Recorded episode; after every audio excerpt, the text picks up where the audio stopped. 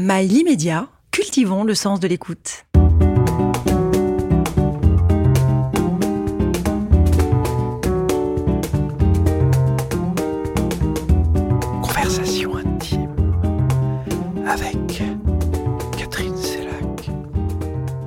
Claude aussi, vous êtes journaliste d'investigation euh, à Charlie Hebdo. Euh, c'est un, journal euh, que vous avez rejoint en 2016. Euh, je me posais la question, c'est pas neutre de travailler dans un tel journal? Non, c'est pas neutre, en effet. C'est une fierté d'abord. Euh, J'ai été vraiment ravie de, de rejoindre, euh, enfin de faire d'abord mes premières piges euh, dans le courant de 2015 et puis de m'y investir. Donc après l'attaque terroriste, Absolument. Euh, pour moi, ça avait, ça avait du sens euh, de me dire à ce moment-là que euh, même si des gens avaient voulu détruire cette rédaction, eh bien, d'autres continueront d'y travailler pour dire euh, que cette rédaction euh, ne sera pas détruite, que ce journal euh, continuera euh, d'être publié et qu'il était bien vivant. Et euh, voilà, j'étais très fière de, de, de, de publier mes premières piges et de, et de pouvoir euh, poursuivre euh, ensuite euh, ce, ce, travail. Et disons que ça, oblige euh, quelque part, ça donne une dimension euh, supplémentaire à notre travail de journaliste. est-ce qu'on se sent missionné? Oui, en quelque sorte, euh, tout journaliste, euh, quelque part, œuvre pour la liberté d'expression, pour la liberté d'informer, mais c'est vrai qu'il y a une sorte de dimension euh, supplémentaire qui est à la fois euh, passionnante, enthousiasmante, qui donne une certaine force parfois, qui est parfois un peu difficile aussi, il faut être à la hauteur. Enfin, Mais est-ce qu'on parvient alors à s'intégrer facilement dans une rédaction qui a été meurtrie? Euh, je, je dirais oui quand même parce que ceux qui ont vécu le pire euh, ont tout fait pour euh, que les nouvelles générations puissent euh, s'intégrer justement. Euh, ils sont même très pudiques là-dessus. C'est très rare quand on en entend, quand ils reparlent de ce qu'ils ont vécu. Parfois, lors de déjeuners, euh, ils glissent entre eux, ils se rappellent des, souvenirs douloureux, mais c'est assez rare et c'est assez peu présent au quotidien euh, finalement. Donc c'est un journal qui qui continue d'exister, je dirais comme n'importe quel journal, à ceci près que il y a euh, toujours présent euh, une sécurité euh, pour euh, voilà parce que évidemment on est toujours, enfin évidemment non, malheureusement nous sommes toujours parfois sous différentes menaces et donc on- il doit y avoir une sécurité dans les locaux du journal. Mais c'est vrai que malheureusement, presque on s'y habitue, alors qu'en soi, ce n'est pas tout à fait normal qu'un journal en France soit sous protection. Dans votre travail, lorsque vous rencontrez des, des personnes que vous vous signalez en tant que journaliste de Charlie Hebdo, est-ce que ça ouvre euh, plus aisément les portes ou l'inverse? Alors, c'est les deux, ça dépend vraiment. Euh, ça m'est arrivé, euh, et ça c'était le plus difficile presque, quand je suis, quand j'ai commencé mes premières piges, euh, de, euh, par exemple, quand j'ai voulu interviewer des jeunes euh, militants insoumis, euh, bien qu'on me rétorque que je ne parle pas à ce journal raciste et islamophobe. Voilà, c'est bon, y a, ça fait partie d'une grande méconnaissance de l'histoire du journal et des valeurs du journal, qui est un journal qui s'est toujours battu euh, euh, contre le, le racisme, contre toutes les discriminations, qui est un journal euh, euh, engagé euh, à gauche euh, pour le féminisme, pour euh, l'écologie, euh, pour euh, les valeurs progressistes. Euh, donc, euh, donc voilà, on fait face à, à ça, on fait face à, à certains refus, euh, mais on fait face aussi à, à- à beaucoup de soutien, heureusement. Il y a de la bienveillance. oui, aussi beaucoup. Mais je dirais que euh, souvent, par- parfois, enfin, on me demande euh, comment ça se passe sur le terrain, et euh, il m'arrive de ne pas dire pour quel journal je travaille, euh, soit par euh, souci de sécurité, soit aussi pour euh, recueillir, disons, la parole des gens euh, de manière la plus neutre et la plus simple possible, parce que ça crée tellement quelque chose de lourd euh, de se présenter comme étant de Charlie Hebdo. Euh, en effet, soit un refus, un rejet, soit à l'inverse un soutien qui fait très plaisir, mais qui dans tous les cas brouille un peu le rapport qu'on a à la personne. Or, euh, moi qui adore le reportage, quand on est sur le terrain, finalement, on doit, être le plus neutre possible. on doit se faire oublier quelque part pour laisser la place à celui ou celle qui est en face de nous pour recueillir sa parole, sa vie et ensuite la retransmettre. et donc pour ça, il faut un peu s'effacer et pas avoir cette espèce d'énorme voilà identité au-dessus de soi qui fait que ça modifie un petit peu les choses. Alors de l'empathie, vous en avez, vous savez écouter euh, les autres, euh, vous avez euh, écrit, publié La réputation aux éditions Les Échappés, et c'est un, une manne de, témoignages de femmes. Alors le point de départ, c'est euh, on s'en souvient, c'est son histoire d'origine de l'île Maurice, me semble-t-il. Elle démontre cette histoire, en fait, que l'on peut mourir en France du fait d'être une jeune fille voulant être dans son temps et surtout libre.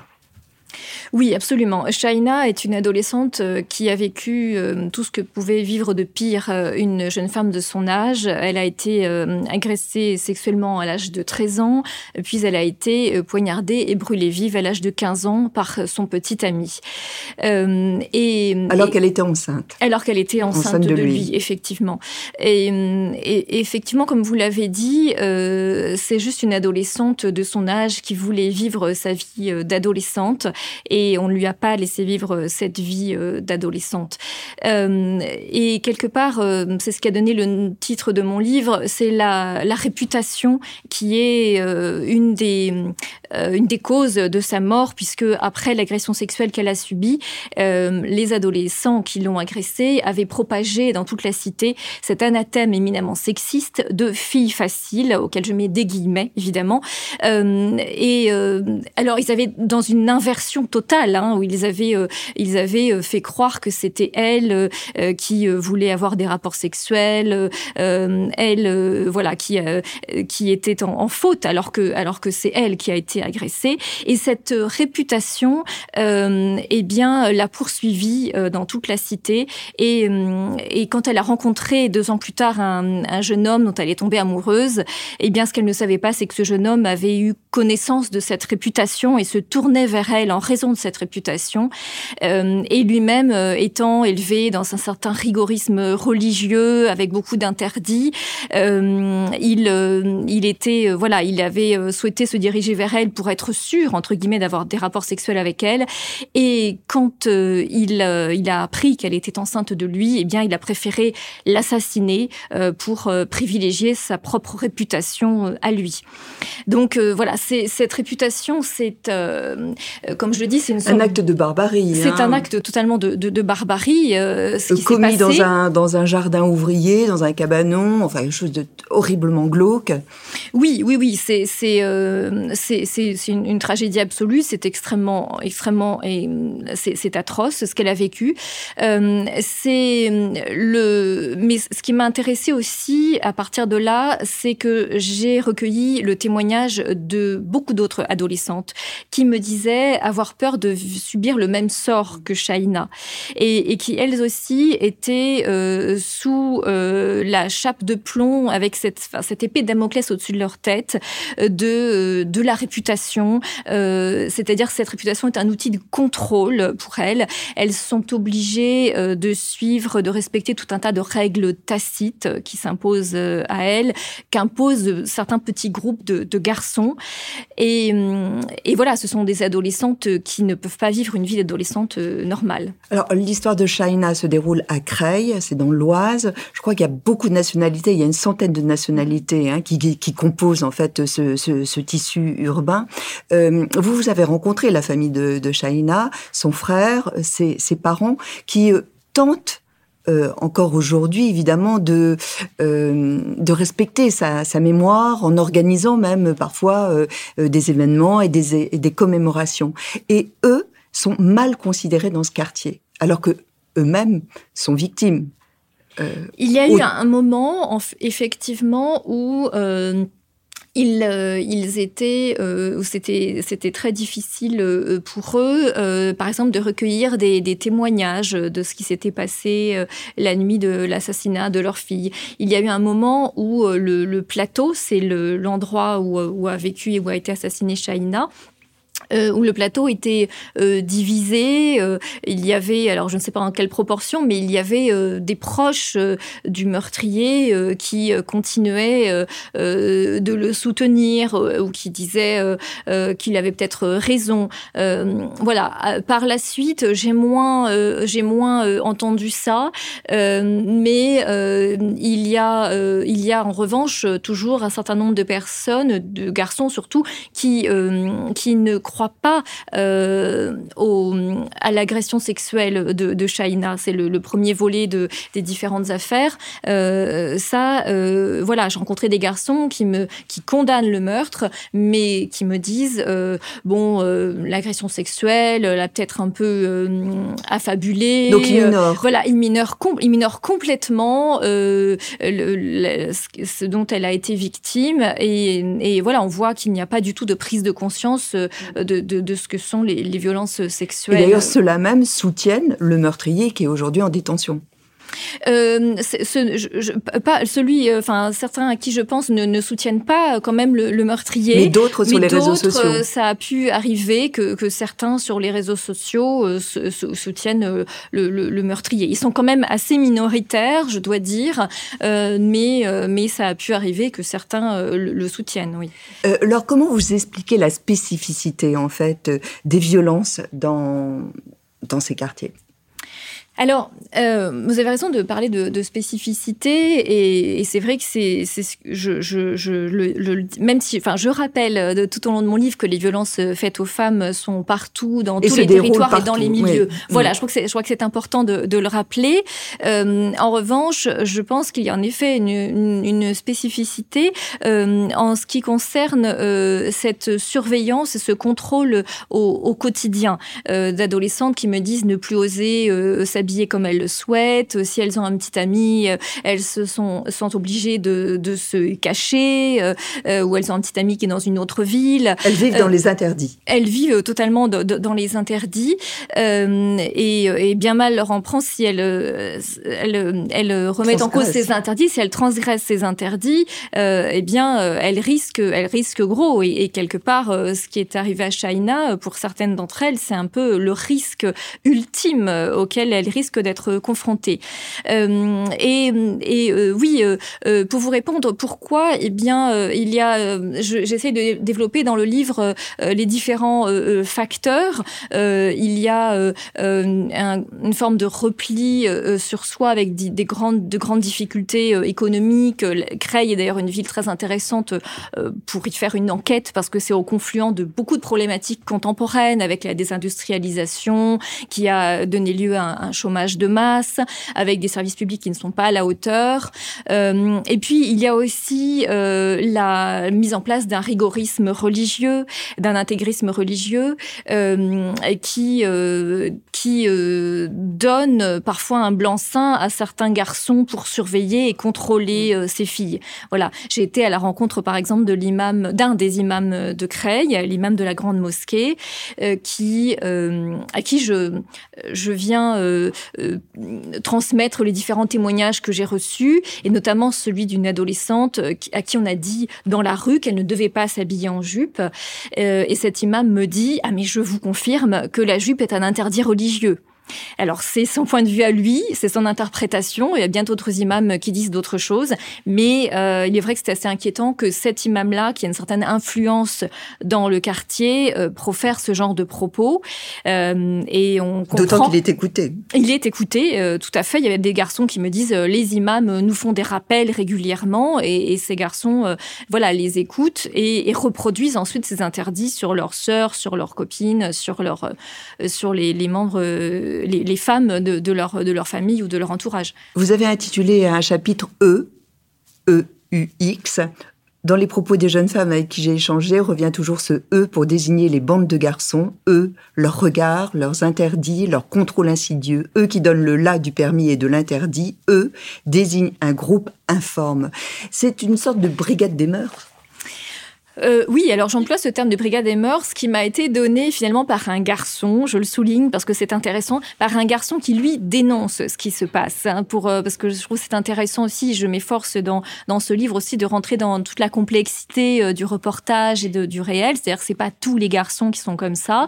Certains s'y opposent aussi, mais en effet, il y a cette, cette, forme de, de, brigade des mœurs, oui, de, de garçons qui, qui ne vont pas hésiter dans une cour de récré ou dans la rue, à faire une réflexion, euh, en tout cas à déconsidérer euh, des, filles qui ne respecteraient pas euh, les injonctions, qui, dont ils se font eux-mêmes les, enfin, qui, dont ils reproduisent les, injonctions. On ne sait pas très bien d'où ça vient. chacun se sent obligé de les répercuter. j'ai découvert aussi, et je cite dans ce chapitre, que la réputation importe aussi énormément pour les garçons eux-mêmes. Et il y a ce père de famille qui me dit ces propos glaçants. Euh, il me dit, je préfère que mon fils soit en prison plutôt que ma fille soit considérée comme une traînée. Il en va de ma réputation de père à moi. Euh, voilà, cette phrase est assez euh, incroyable, éloquente. et, j'ai eu beau essayer de discuter avec lui, essayer de comprendre. Je sortais parfois un peu de mon rôle de journaliste pour échanger avec les gens et, et, je voyais qu'il n'arrivait pas à, à penser autrement. C'était très très ancré en lui, ça, allait de soi, ce qu'il me disait. Alors, vous, faites euh, ce, constat, mais on pourrait aussi, et d'ailleurs dans, le livre, vous l'évoquez beaucoup, euh, comment on sort de ça? Comment on peut aider ces jeunes filles? Alors, il y a tout un tissu associatif, hein, bien sûr, mais est-ce qu'il est utile? Est-ce qu'il est euh, efficace? Non, il n'est pas suffisant. Il y a en effet beaucoup d'associations, beaucoup de choses sont faites quand même dans la ville, euh, mais euh, déjà il y a tellement de choses qui ne vont pas que c'est un petit peu vider un océan à la petite cuillère, et, il n'y a pas suffisamment de, choses qui sont faites, il n'y a pas suffisamment de, moyens, je dirais. Il y a aussi un certain nombre d'associations malheureusement qui reproduisent, enfin dont les dont les militantes euh, reproduisent parfois elles-mêmes certains certains stéréotypes et euh, et les services publics aussi ont, trop abandonné, enfin ne sont pas suffisamment présents. Euh, ça peut paraître un petit peu éloigné, mais euh, je me suis demandé à un moment, par exemple, comment ferait une adolescente qui voudrait avorter dans cette ville. Et j'ai appelé le numéro vert du gouvernement, qui est par ailleurs un, numéro très intéressant, qui normalement donne des bonnes informations. Mais là, j'ai appelé, on m'a donné deux numéros. On m'a donné le numéro de la maternité parce que euh, c'est dans les maternités que l'on fait des, avortements, ça c'est le cas dans, toute la France, même si c'est un peu contre-intuitif. Bon, et elle me donne le numéro d'un médecin. Et donc, or, dans cette maternité, il se trouve que cette maternité en fait a fermé. Euh, c'est pourtant une grande maternité euh, à Creil qui avait beaucoup de naissances, qui marchait très bien, mais par euh, volonté de faire des économies, eh bien, elle a été rapprochée de celle de Senlis. Or, si je suis une adolescente sans le permis, qui ne peut pas parler à, ses parents de son projet d'avortement, eh bien, ça devient très compliqué d'aller à Senlis parce qu'il n'y a, même pas de, bus pour y aller. Et puis l'autre numéro qui m'a été donné, le numéro d'un médecin. J'appelle ce médecin et son cabinet avait fermé euh, pour aller à Beauvais, qui est beaucoup plus loin. Donc cette adolescente se serait retrouvée quelque part sans aucune solution pour avorter dans la ville de Creil. Donc c'est un exemple de voilà du, du problème lié Donc, à publics. Qu'est-ce qui serait arrivé derrière?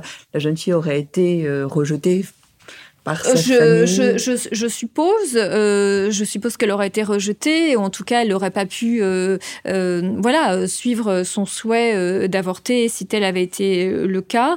et donc, voilà, en tout cas, c'est normalement les services publics sont là pour pour pouvoir faire respecter le, le, droit aussi à l'avortement. Et ça passe aussi par la possibilité d'y avoir accès pour une adolescente de manière la plus la plus simple euh, possible sans galérer à ce point. Je, m'interrogeais aussi euh, en, lisant euh, La réputation, votre, votre livre, le rôle des, mères. Alors, il y a beaucoup de, femmes seules, monoparentales, ça on le sait. Est-ce que les, les mères tentent d'affranchir leurs leur filles ou au contraire transmettent ce qu'elles vivent? Euh, les mères sont malheureusement euh, confrontées à un dilemme qui est pour elles insoluble. Euh, celle avec qui je me suis entretenue me, disait qu'elles elles étaient vraiment dans cette cette cet entre-deux terrible où elles se sentaient obligées de reproduire tous les interdits qui qui s'imposaient aux adolescentes euh, pour ne pas les mettre en danger, euh, parce que c'est des règles tacites qui s'imposent à toutes. Et hum, il y en a une me dit, euh, je, je, enfin, les parents de, de Shaina n'ont plus leur fille, donc euh, sous-entendu, moi, je veux garder la mienne et je dois la protéger, coûte que coûte. Mais dans le même temps, elles savent qu'en reproduisant, qu'en répercutant tous ces interdits, euh, elles emprisonnent leur fille, elles institutionnalisent en quelque sorte toutes ces toutes ces règles. et donc c'est vrai que c'est un cercle vicieux qui est un peu sans fin. Je dirais que j'essaye d'être optimiste et le fait euh, qu'elles me le disent déjà, qu'elles en, ont conscience, euh, toutes les personnes hein, qui m'ont parlé, ces adolescentes aussi qui se confient à moi, je pense que c'est aussi une manière de, de, dire stop quoi pour elles, de dire on veut que ça change, on veut que ça évolue. Euh, je suis d'ailleurs extrêmement touchée par certains retours que j'ai eus euh, d'adolescentes qui, euh, qui ont lu le livre en disant mais merci, enfin j'espère que ça va faire évoluer les choses. Ma moi je suis partie parce que souvent elles trouvent leur liberté en, partant pour celles qui le peuvent, en allant étudier dans les villes alentours. Euh, mais il y en a une, elle me dit, bon, ma petite sœur est encore là, donc elle vit encore tout ça. Mais voilà, j'espère que ça va évoluer. Donc elles veulent aussi, mère ou fille, que ça évolue. Euh, donc je leur souhaite. Et voilà, j'espère. Euh, La parole a été facile à obtenir. Vous avez modifié les prénoms, par, par exemple? J'ai modifié certains prénoms pour protéger évidemment mes interlocutrices, mes interlocuteurs j'ai la, la, parole a été euh, plutôt, euh, euh, en fait, comme il y avait cette volonté quand même de témoigner, comme je pars au début de d'adolescentes de, qui ont côtoyé, connu Shaina ou même qui sont des amis de Shaina, elles avaient envie de me parler justement pour que ça ça ne se reproduise plus. Donc c'était voilà, elles, étaient d'accord pour s'exprimer. ensuite, voilà, je les ai vues à plusieurs reprises pour rentrer dans un lien de confiance avec elles et puis on, on pour euh, enfin, plus on, voit une personne plus longtemps, euh, mieux c'est pour euh, recueillir sa parole. la confiance s'installe. Voilà. Et hum, donc, je, donc là, voilà, là, c'était, enfin, il n'y a pas eu de, de, de soucis particuliers pour, pour recueillir ces, ces témoignages, si ce n'est que, voilà, c'est quand même un, territoire complexe qu'il faut appréhender. Et donc, voilà, ça c'est, le livre s'est construit aussi au fur et à mesure. Euh, Sur de, nombreux, de nombreux mois, j'imagine. Oui, oui, oui. J'y suis allée à peu près pendant un an euh, et au fur et à mesure, euh, voilà, je n'avais pas de plan dès le départ. Au fur et à mesure, ça s'est construit avec un chapitre et un autre. voilà. Et avec un dernier chapitre qui est une rencontre, une rencontre totalement inopinée et qui est très marquante. Oui, alors si j'en parle, c'est. Oui, en, quelques mots. Euh. Mais je vous avoue que j'ai hésité à mettre ce chapitre euh, parce que déjà, il euh, était un peu différent des autres types de violences que subissent ces adolescentes.